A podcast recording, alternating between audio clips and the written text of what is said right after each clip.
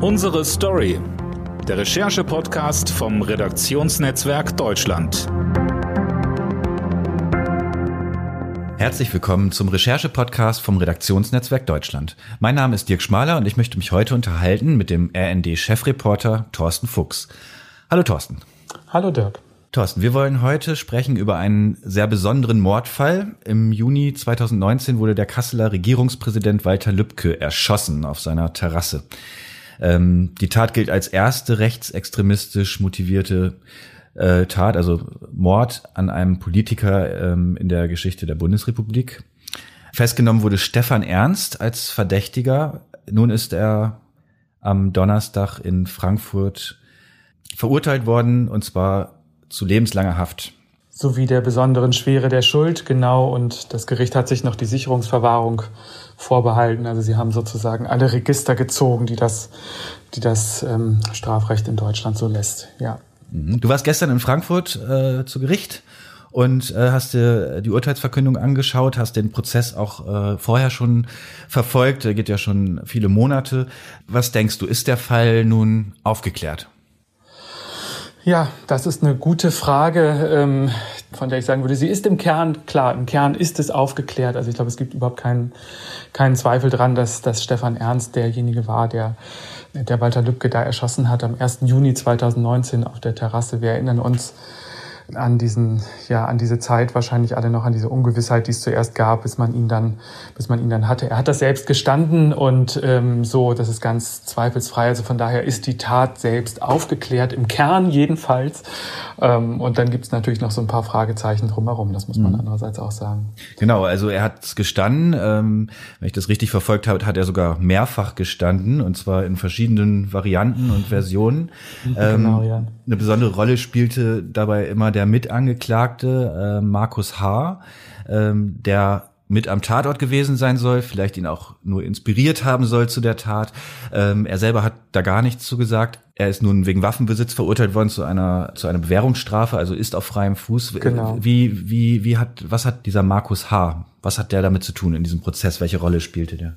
Ja, das ist sozusagen, im Grunde war das am Ende so die, die, die große offene Frage, was aus dem werden würde. Markus H. ist ein, ein ehemaliger Arbeitskollege ähm, gewesen von, von Stefan Ernst und ähm, so, das muss man beide sagen. Beide sind da ganz fest in der, in der Neonazi-Szene in, in Kassel dort in Nordhessen verwurzelt, haben da eine ganz lange Geschichte so. Also das ist ein ganz klarer Hintergrund, ganz klares Weltbild, was die da haben und sind da in dieser Kameradschaftsszene und dieser rechtsextremistischen Ecke wirklich da ganz tief drin. Stefan Ernst hat ähm, über über Markus H. Er hat auf, über ihn, ja, wie soll man sagen, Auskunft gegeben oder so, oder hat ihn da ähm, benannt und jetzt kommen diese verschiedenen Geständnisversionen, spielen da jetzt eine Rolle, denn ähm, Stefan Ernst hat da wirklich immer wieder sehr freimütig geredet, aber eben auch sehr spannend. Der hat zuerst gesagt, äh, er sei das ganz alleine gewesen, er habe das alleine geplant, gemacht und, und äh, habe dann auch geschossen, sei da alleine am Tatort gewesen. So, dann gab es ähm, zum einen einen Verteidigerwechsel, zum anderen aber auch einen Gesinnungswandel offenbar bei Stefan Ernst. Und er hat ganz Gegenteiliges erzählt oder nicht ganz Gegenteiliges, sondern hat gesagt, der, der Markus H. sei mit ihm da gewesen, sei im Grunde der Mann im Hintergrund und der große Planer gewesen. Und er habe auch geschossen, wenn auch unabsichtlich, aber sei dann eben der Schütze gewesen. Und dann so gab es wieder einen Verteidigerwechsel und eine, eine äh, weitere Version später. Und wenn man es ja ein bisschen, es gibt verschiedene Zählungen dieser Geständnisse. So manche kommen auf dreieinhalb, manche auf vier oder auch auf drei, sagen wir mal ganz grob gesagt. Die dritte war dann so die, mit der er dann auch bis zum Ende eigentlich, bei der er dann konstant blieb, nämlich die, dass er selber der Schütze war, dass er es war, der Walter Lübcke erschossen hat und Markus H ähm, allerdings mit am Tatort gewesen sei, dass sie beide vorher diesen, ähm, das Haus ausgekundschaftet hätten, im Dorf gewesen wären und sich das alles ähm, zusammen aus, ähm, ausgeplant hätten. Ja, und dann eben auch zusammen am Tatort gewesen wären. Das war dann seine, ähm, seine letzte Version. Mhm. Die ist aber äh, vor Gericht nicht bestätigt worden?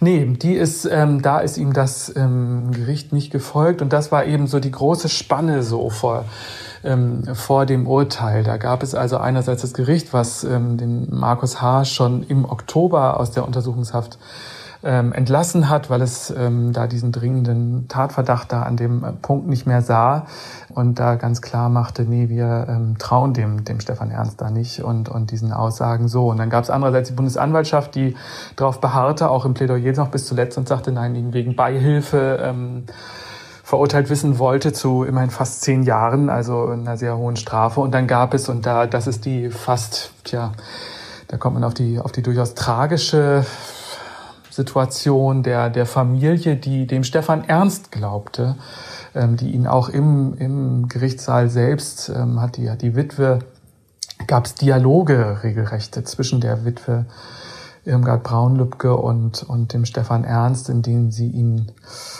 ja, an ihn appelliert hat, ähm, die Wahrheit zu sagen und ähm, aus der Familie, die da ähm, praktisch an allen Verhandlungstagen anwesend war, also die Witwe und die beiden, die beiden Söhne, Christoph und Jan-Hendrik Lübke, ähm, und sich dem ausgesetzt haben, dieser Situation. Und diese Witwe hat appelliert an, an Stefan Ernst, wirklich die Wahrheit zu sagen und Auskunft zu geben, damit sie Gewissheit haben, was hat ihr Mann, ihr Vater, ähm, in diesen letzten Sekunden seines Lebens gesehen, erlebt, wie hat er sich verhalten. Ähm, so, das war ein ganz riesiges und natürlich extrem nachvollziehbares Bedürfnis. Man, man spürte da die Not und ähm, da hat der Stefan Ernst immer wieder beteuert, nein, so war es jetzt. Ähm, er hat sich auch entschuldigt ähm, für die Tat und hat gesagt, so nein, das ist, das ist wirklich die Version und die die Familie, die als Nebenklägerin da aufgetreten ist in diesem Prozess, hat über ihren Anwalt dann eben auch die, die Mittäterschaft, also hat beantragt, Markus Having Mittäterschaft ähm, zu verurteilen, nicht nur wegen Beihilfe. Das war sozusagen die Spanne vor diesem Urteil, also ein ganz großes, ja, ganz große Gegensätze, muss man sagen. Stefan Ernst, du hast es gesagt, er war in äh, rechtsextremistischen Zusammenhängen. Was ist dein Eindruck gewesen in dem Prozess? Was ist das für ein Mensch? Was waren seine Motive? Also wie kommt man dazu, äh, abends auf eine Terrasse eines Regierungspräsidenten zu gehen und ihn äh, in den Kopf zu schießen? Also was, wie hat er reagiert? Du sagst, dass die Familie war im Prozess, es gab äh, direkten Kontakt. Was hast du für Gefühl? Was, was, was geht in dem vor? Ja, das ist natürlich ganz, ganz schwer da zu beurteilen, muss man sagen. Und die Glaubwürdigkeit von ihm, die war eine der, der ganz zentralen Fragen in dem, in dem Prozess. Und das Gericht hat ja dann am Ende auch gesagt, nein, wir ähm, sehen da so viele Widersprüche in, in kleinen und in großen ähm, Dingen, die er da, die er gesagt hat. Ähm, so, das würde jetzt wahrscheinlich ein bisschen zu weit führen, da viele Beispiele aufzuführen, aber die haben sozusagen ihm diesen ihm das nicht geglaubt, ähm, so diesen, diesen, diesen Wandel und haben darauf letztlich, ähm, ja, sind die bei der ersten, bei dieser ersten Geständnisfassung ähm, geblieben und haben die, weil er, weil der, weil der Ernst die auch eben am, am, am flüssigsten, am, am klarsten und am emotionalsten auch dargelegt hat. Damals ohne Verteidiger auch und äh, äh letztlich sind sie der gefolgt, also dieser ersten Version von der, ich sage mal, Alleintäter Version dieses Geständnisses. Was hat den Stefan Ernst angetrieben? Ganz tiefes, ähm, so hat es das Gericht auch festgestellt und, und auch im, im Urteil nochmal beschrieben, ganz tiefes, ähm, rassistisches, ähm, fremdenfeindliches, auch menschenverachtendes Weltbild, was ihn von frühester Jugend an getrieben hat. Der war also auch das spielte eine breite Rolle in dem Prozess. So, er ist aufgewachsen mit einem sowohl gewalttätigen als auch selbst ausländerfeindlichen Vater und irgendwann, so hat es der, der Verteidiger von dem äh, Stefan Ernst, Mustafa Kaplan heißt er, beschrieben, dass, das, dass dieser Ausländerhass irgendwann das, das einzig Verbindende zwischen Vater und Sohn, so ein Vater- und Sohn-Ding, so unglaublich das klingt, war. Und in diese Normalität zusammen, diese vermeintliche Normalität zusammen mit einem offenbar hohen Gewaltpotenzial, was sich bei ihm ja schon ganz früh gezeigt hat. Er hat ja schon ähm, ist äh, früh vorbestraft gewesen, weil er, weil er einen ähm, einen türkischen Mitbürger niedergestochen hat auf einer Bahnhofstoilette. Er hat einen Sprengstoffanschlag auf eine Flüchtlingsunterkunft begangen. So und es gab noch diverses weiteres. So, da ist, kam also wirklich ein, ein ganz verfestigtes, extremistisches Weltbild zusammen plus einer hohen Gewalttätigkeit und all das hat er dann äh, projiziert und zugespitzt, ähm, so beschreibt es das Gericht und ist auch völlig schlüssig und, und äh, nach dem Prozess auch nachvollziehbar. Auch Walter Lübcke auf den Kasseler Regierungspräsidenten, der dann eben ähm, den er da als den Repräsentanten einer, einer flüchtlingsfreundlichen ähm, Linie wahrnahm und ähm, nach, einer, nach einer Bürgerversammlung 2015, die ist inzwischen ja auch sehr bekannt ähm, geworden, wo es eine ganz hitzige Diskussion um eine geplante Flüchtlingsunterkunft gab und Walter Lübcke dann ähm, sagte, äh, dann für die für die Werte in Deutschland eintrat. Also es ging gar nicht in diesem Kontext, gar nicht gar nicht ähm, im Kern um die um diese Unterkunft, sondern um, um die Werte in Deutschland. Und er sagte dann, äh, ich referiere es mal sinngemäß, wem, wem diese Werte nicht passen und wer für dieses Land sozusagen da nicht zu stehen kann, das sei ja dann die Freiheit eines jeden Deutschen, daraus die Konsequenz zu ziehen. Und das war eben ja ein, ein, ein Satz, der ist in, in rechten Kreisen, in, in entsprechenden Netzwerken und Foren und so weiter, ja, wahnsinnig äh, äh ist, ist da auf, ja, also auf, auf so viel Hass getroffen und hat so viel ähm, an, an, an Hetze provoziert, dann ähm, war nicht dieser Satz, sondern es war die, die, die Art und Weise, es war jener Markus H., der an jenem Abend da war, der da draußen ein YouTube-Video machte und Satz ins Netz stellte, verkürzt und das war ähm, der Startpunkt einer, einer, eines wahnsinnigen Hasses so und, und Stefan Ernst, der mit Markus H. an jenem Abend da war, der nahm das dann, bei dem steigerte sich, oder wie auch immer man diesen Mechanismus beschreiben soll, steigerte sich dann dieser, dieser Hass dann bis zu dem Entschluss, ähm, Walter Lübcke zu töten. Du sagst, es ist kein normaler Prozess gewesen, sondern natürlich auch ein politischer Vorgang. Es geht um die Flüchtlingspolitik, es geht äh, um den Mord an einem, an einem Politiker, an einem äh, staatlichen Repräsentanten. Ähm, es gibt in Hessen gibt es einen Untersuchungsausschuss. Ähm, äh, das Wort NSU ist da auch immer im, im Raum, also ein, eine Terrorkomponente. Ähm, hat sich das auf den Prozess ausgewirkt? Ist das, ähm, ist das aufgehoben gewesen, auch in dem Urteil jetzt? Ähm, oder ist das zu viel verlangt für ein Gericht, ähm, diese ganzen Dimensionen Du meinst diese erfassen? ganze, sozusagen dieses Netzwerk oder diese ganzen Bezüge ja. mit aufzurollen, sozusagen. Ja. ja. ja, das ist natürlich ein großes Bedürfnis, was man dann hat, dass man das alles irgendwie mit aufklärt. Das ist ja wirklich ist ja auch schon wirklich auffällig, sowohl diese Szene dort in Nordhessen, die Bezüge zum, zum NSU. Es gab in Kassel ja auch einen, auch da hat der, der NSU ja gemordet, so unter bis heute nicht ganz, die Umstände sind bis heute nicht ganz geklärt. Also ist natürlich ein ganz großes, ganz großes Feld, so ganz, ganz deutlich. Und das ist natürlich immer die Krux dann irgendwie auch. Wie soll, ähm, es gibt, es gibt da ein großes Bedürfnis auch letztlich von ganz vielen Seiten, genau das alles aufzuklären und die Hintergründe und wer ist es denn eigentlich, ähm, wer hat denn den Boden bereitet für eine solche Tat? Auch das muss doch damit eine Rolle spielen. So und das, das steht immer im Widerspruch dazu, dass ein Gericht in einem Strafprozess natürlich letztlich juristische Schuld feststellen muss und die an einem an Personen festmachen muss und und diesen Personen dann ja auch nun heftigste Konsequenzen nun auch dafür drohen. Und das ist ein Widerspruch, so aus dem kommen, das ist immer wieder schwierig und da bleibt immer so ein gewisses so eine gewisse Nichtbefriedigung dabei. Ich glaube schon, dass der, was das Urteil dann angeht, ich glaube schon, dass da, es wurde schon klar, ähm, dass diese, dass diese These der Behörden ursprünglich, die dachten, die hatten den Stefan Ernst ja auf dem Zettel. Es war ja nicht so, dass der jetzt auch ein ganz unbekanntes und unbeschriebenes Blatt war, sondern der war ein bekannter Neonazi in Hessen und das wussten auch die Behörden.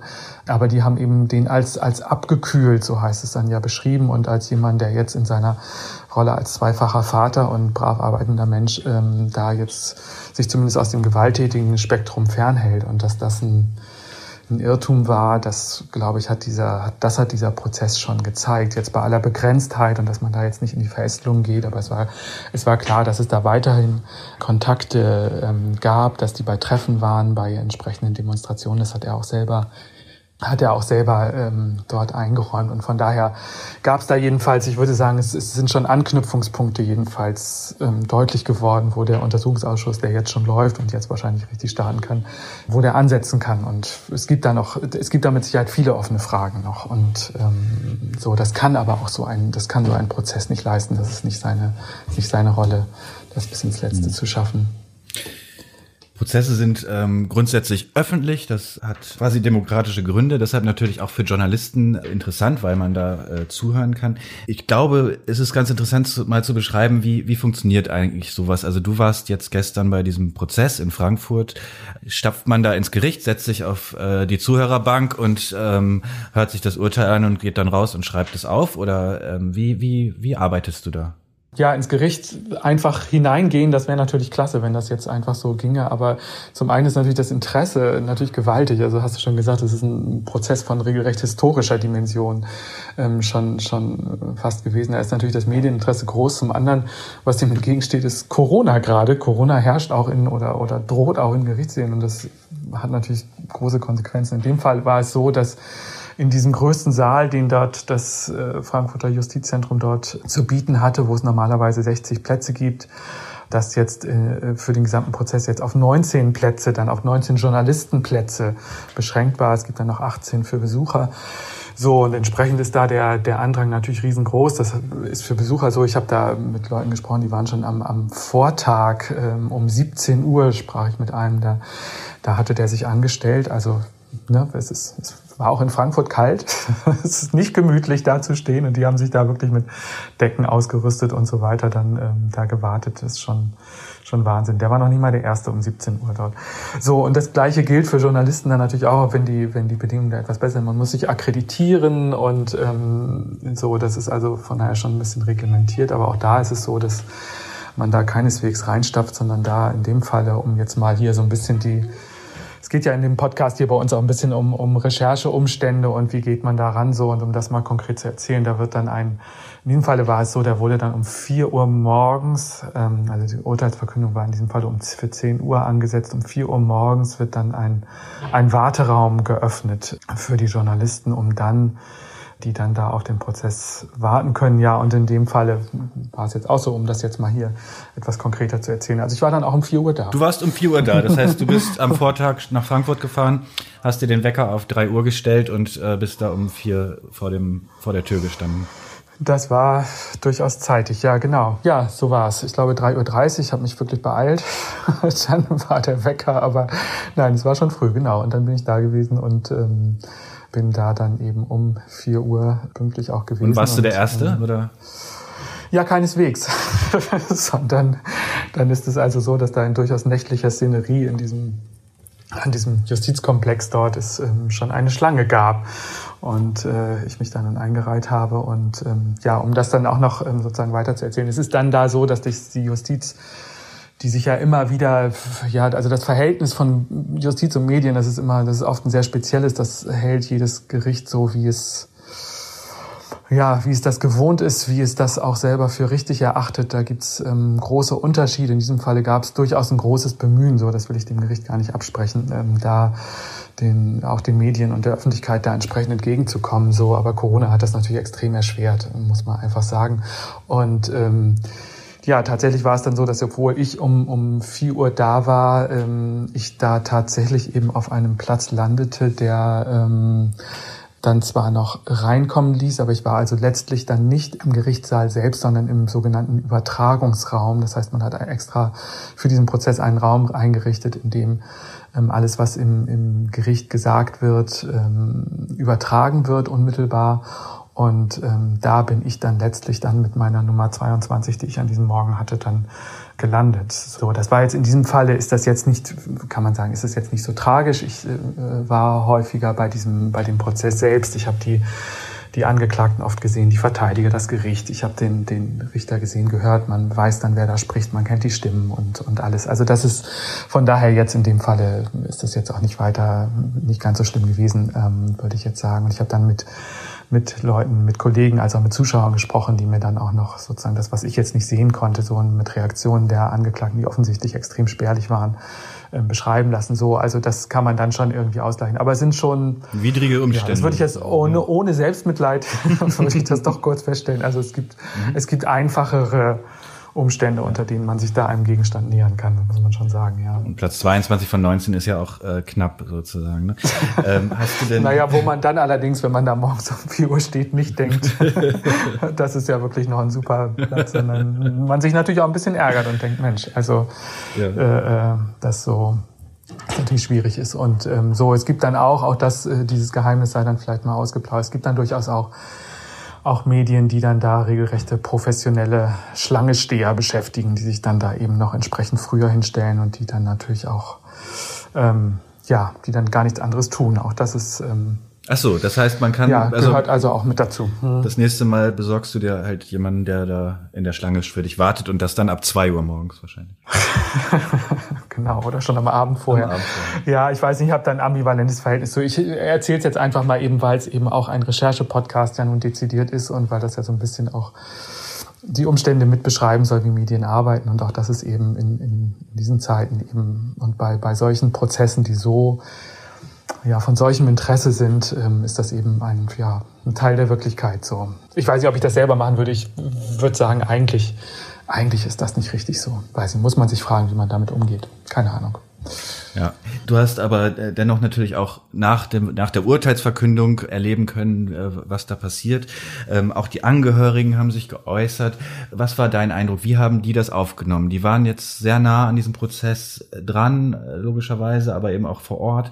Waren die erleichtert? Waren die in irgendeiner Form zufrieden, wenn man das ja, so sein ja. kann? Ähm ja, ganz schwierig, ne? Also man muss sich das vorstellen, so man, man, also wenn man sich in die in diese Familie hineinversetzt, wenn man das versucht, also man kann das ja gar nicht so ohne weiteres tun, aber wenn man das versucht, so man man verliert den Mann, den Vater durch eine solche Tat ähm, und in dieser Plötzlichkeit, dann entschließt man sich dazu, sich einem solchen Prozess auszusetzen, sich diesen ja, sich den Menschen, den, dem Täter und seinem mutmaßlichen Helfer ähm, gegenüberzusetzen und sich das anzutun und legt sich dann auch auf eine Variante fest. Also man gewinnt eine Überzeugung in diesem Prozess, wie es gewesen ist. Also die für die selber, das hat die Familie auch immer wieder deutlich gemacht, so wie, dass sie selber da auch gebrochen ist nach dieser Tat und wie sehr sie das erschüttert hat und noch heute erschüttert und aus, der, aus dem normalen Leben katapultiert. So, und die entschließen sich dann,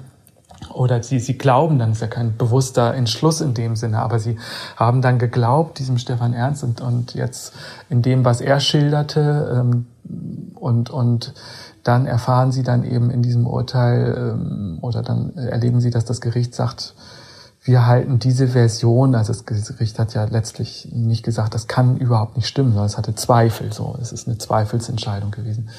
So, wir glauben dem, was er da geschildert hat, insbesondere in Bezug auf diesen Markus H. nicht. Und, und dazu muss man wissen, so, der Stefan Ernst sagte, dass aus seinen Schilderungen ging letztlich hervor, dass Markus H. der Letzte war, quasi der letzte Mensch, den Walter Lübcke gesehen hat, also dass er auf den geblickt hat dann in diesem Moment. So und das, äh, da diese Gewissheit erfährt man jetzt in diesem in diesem Urteil so, dass das jetzt da überspitzt gesagt sagt, nicht, das stimmt so nicht, das was ihr da jetzt glaubt, das ist eben so eine Nebenbotschaft, wenn man so will.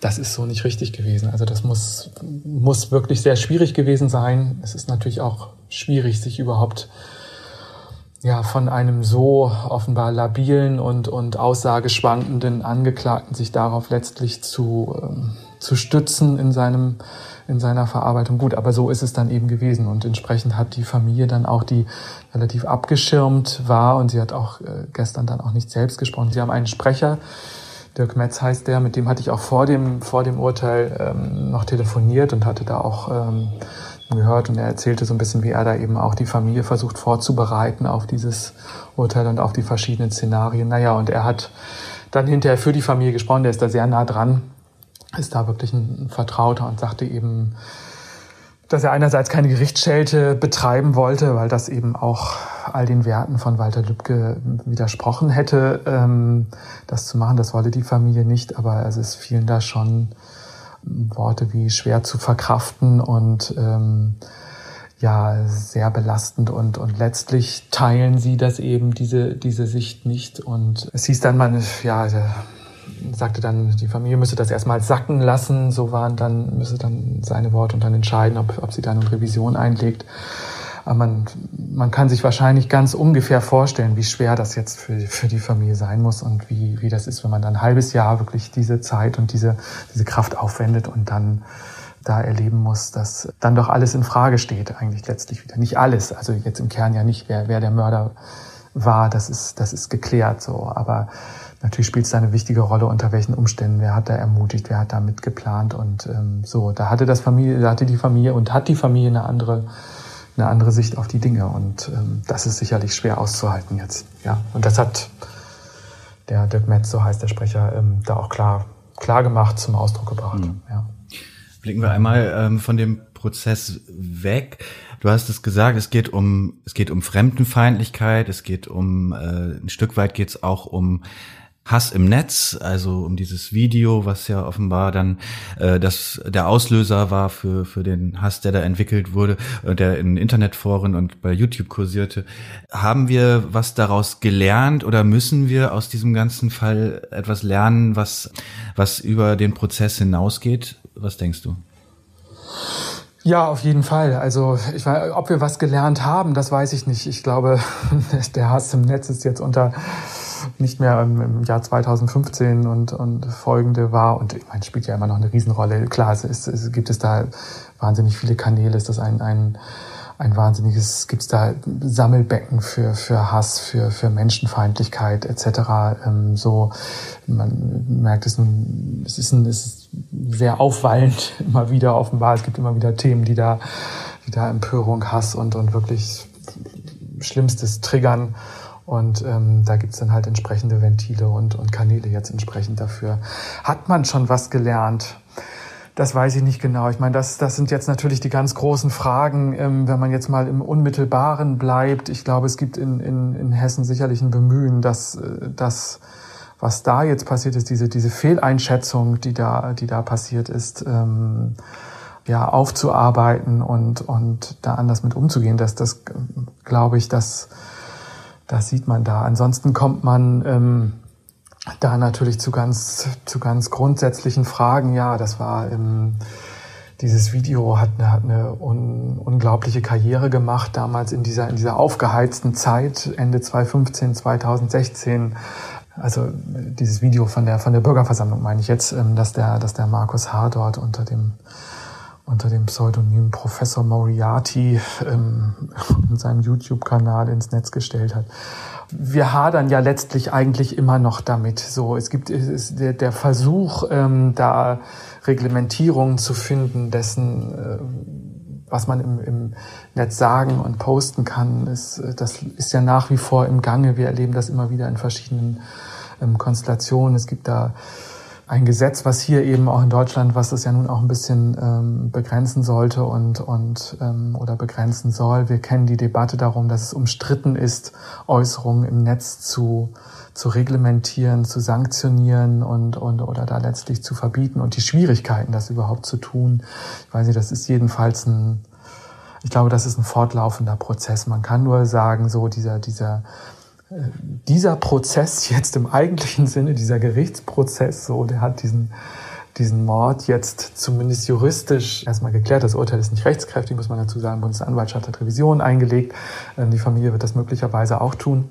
Aber der weitere Prozess, nämlich der Beachtung ähm, dessen, wie verhindert, wie, wie geht man mit, mit Rechtsextremismus um, mit Rechtsextremisten um, mit dieser ja seitdem eher noch gewachsenen Gefahr, ähm, die das, ähm, die das hat, die diese ganze Szene auch, diese zunehmende Radikalisierung, die die Szene durchlaufen hat und auch die drohende Gewalttätigkeit, das ist, das ist nach wie vor aktuell. Und auf der anderen Seite eben die, die Äußerungen im, im Netz, wie geht man damit um, auch das ist, das bleibt offen und es, ist, es wäre sehr unvollständig, wenn es jetzt bei diesem, wenn die Konsequenzen und das, und das, was kann man aus diesem, aus diesem Fall lernen, wenn das stehen bliebe jetzt bei diesem, bei diesem Gerichtsurteil, sondern im Grunde ist das nur der Anfang und ein Baustein von etwas deutlich Größerem, ganz klar. Ja, das war RND-Chefreporter Thorsten Fuchs über den Fall Lübcke und die Urteilsverkündung in Frankfurt. Vielen Dank, Thorsten. Ja, vielen Dank, Dirk. Hat mich gefreut. Mich auch. Ähm, ja, und wir hören uns wieder nächste Woche mit einem neuen Thema. Bis dahin. Tschüss.